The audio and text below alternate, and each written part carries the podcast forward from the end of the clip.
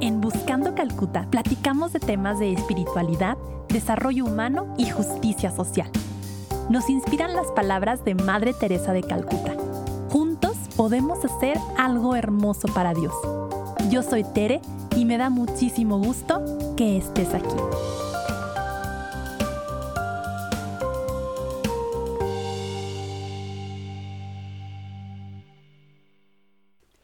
Hola, bienvenidos a un capítulo más de Buscando Calcuta, especialmente en esta edición de Adviento. En este capítulo quisiera hablar sobre una palabra que está íntimamente relacionada con el Adviento y que es la espera. Esperar es una de las acciones menos favoritas de la gente. Me acuerdo cuando estaba en la escuela y presentaba un examen y tenía que esperar los resultados.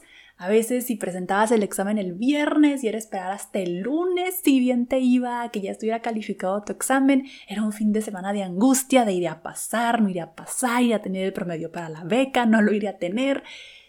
Y esta espera se hace aún más angustiosa si presentas un examen que es clave para proseguir a una especialidad, para entrar a una maestría, para entrar a la escuela que tú quieres.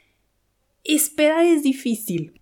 Pienso también cuando nos hacemos exámenes médicos o una persona a quien queremos se hace exámenes médicos y estamos esperando el resultado, es una época de angustia, de estrés, de incertidumbre. Y justamente no sé ustedes, pero una de las cosas que yo menos tolero, estoy trabajando en eso, pero menos tolero es la incertidumbre, el no saber qué va a pasar. Y por eso la espera se dificulta. Pienso también en personas que están esperando algún paso en su proceso vocacional, que han aplicado a lo mejor a un seminario en una congregación religiosa, pero les han pedido que esperen un año, que hagan alguna práctica pastoral, antes de recibir un sí un adelante en su camino.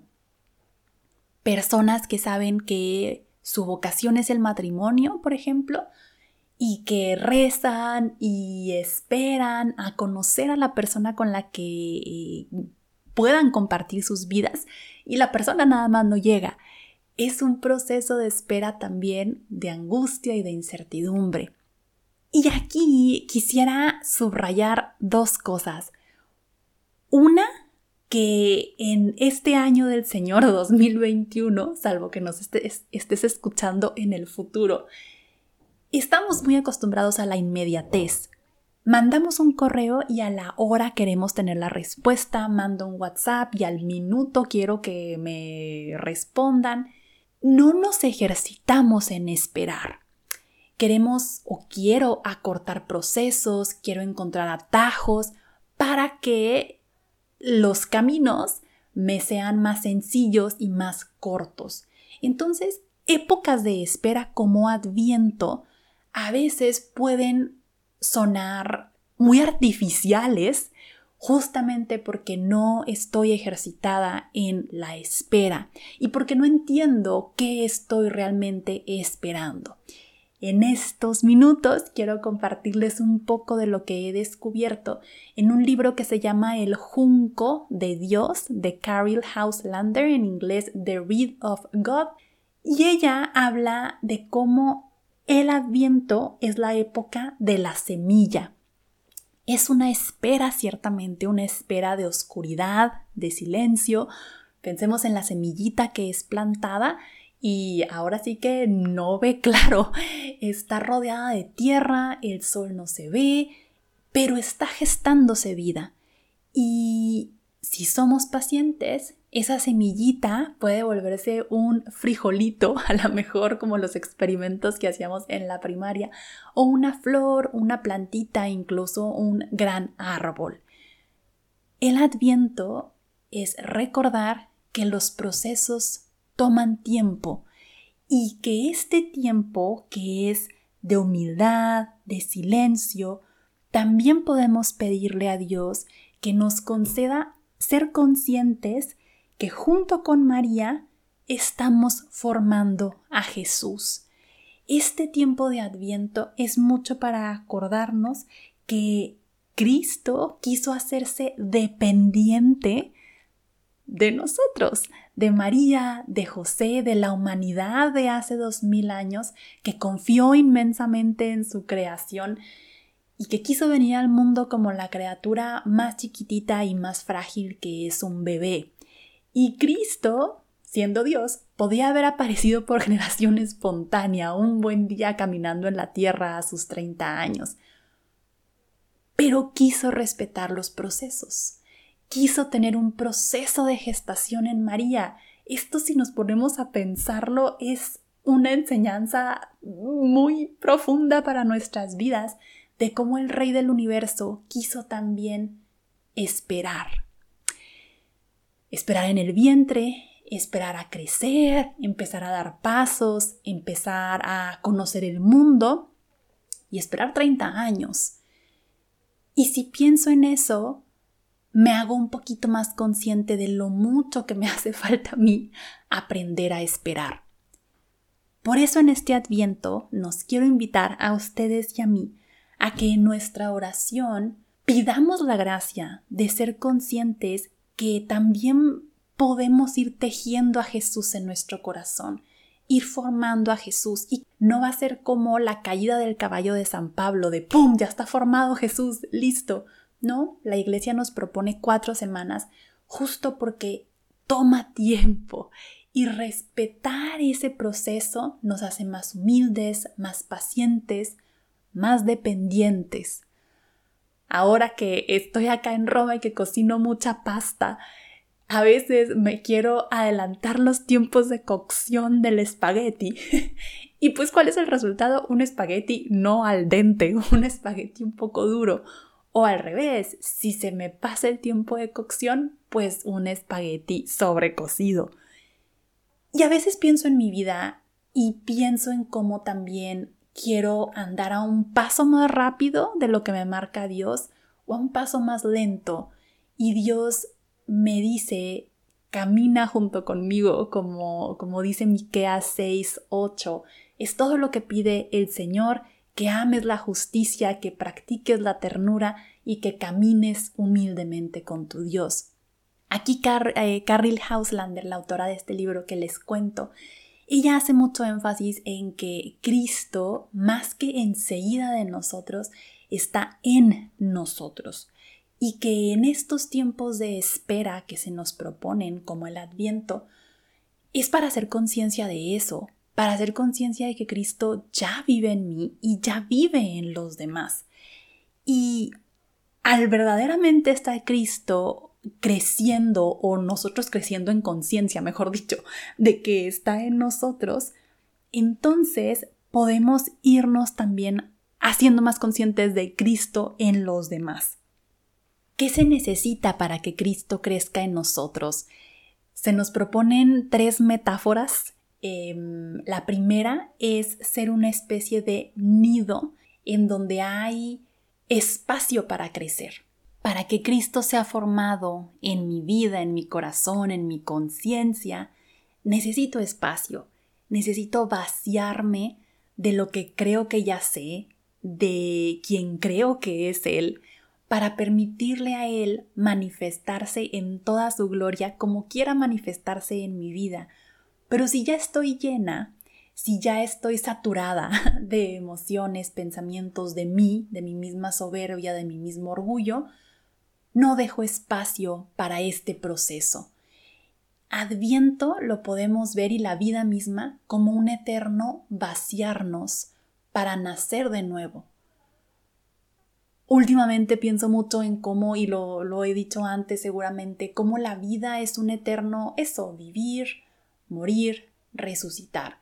Como Jesús a Nicodemo que le dice hay que nacer de nuevo, el adviento es eso, prepararnos, dejarnos morir a nosotros mismos para que Cristo pueda ser formado y que podamos ser una especie de junco que eh, no está completamente sellado, una especie de nido que aunque tiene estructura y, es, una especie de protección para eh, los pollitos, para los huevitos, tiene espacio, si no, no tendría sentido el nido. El cáliz mismo, el cáliz mismo está abierto para recibir. en este tiempo de espera, ojalá que estas imágenes me ayuden, nos ayuden a vaciarnos para que Cristo crezca en nosotros, para que Cristo sea formado en nosotros. Y también para preguntarme en quién creo que es Cristo. Mucho se habla de cómo las imágenes que tengo de Dios pueden irme creando ídolos. El adviento es un buen momento para hacer un alto y decir tiempo.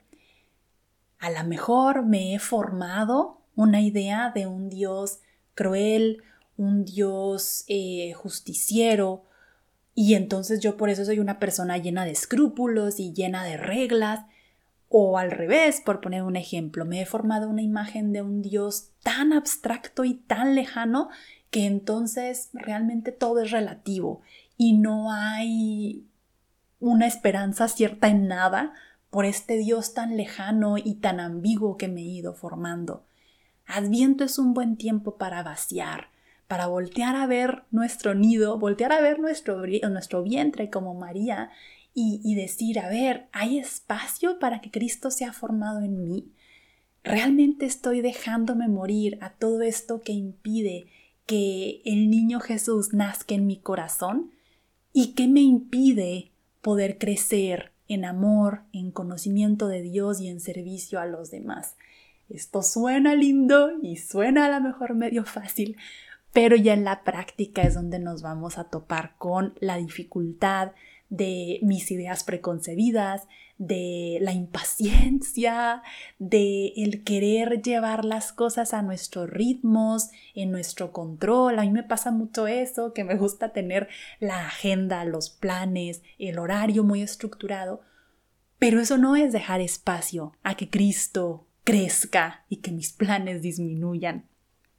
Entonces, Ojalá que la conciencia de la presencia del niño Jesús en nosotros nos saque de tantas inercias en las que nos hemos metido, de tantos lamentos, de tantas palabras de destrucción a nosotros mismos y de destrucción a los demás, de tantas mañas y tantos vicios que hemos ido agarrando en el año o en la vida la autora de este libro dice que eh, idealmente el Espíritu Santo, claro que puede hacer lo que quiera, ¿verdad?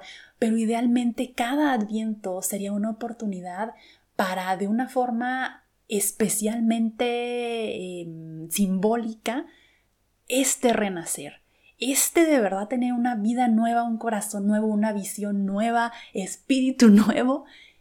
Y a lo mejor para alguien es suficiente una vez en la vida, pero si tú eres algo de como soy yo, yo necesito nacer de nuevo, no una vez cada día, sino a veces cinco o diez veces en un solo día. Y Dios nos da esa gracia, Dios nos da la gracia de resucitarnos, tantas veces como sea necesario. Que no nos cansemos de este proceso, que no nos cansemos de esperar. Sería un buen mensaje de adviento. El no querer apresurar el pastel que está en el horno, no querer apresurar la pasta que está en la olla con agua.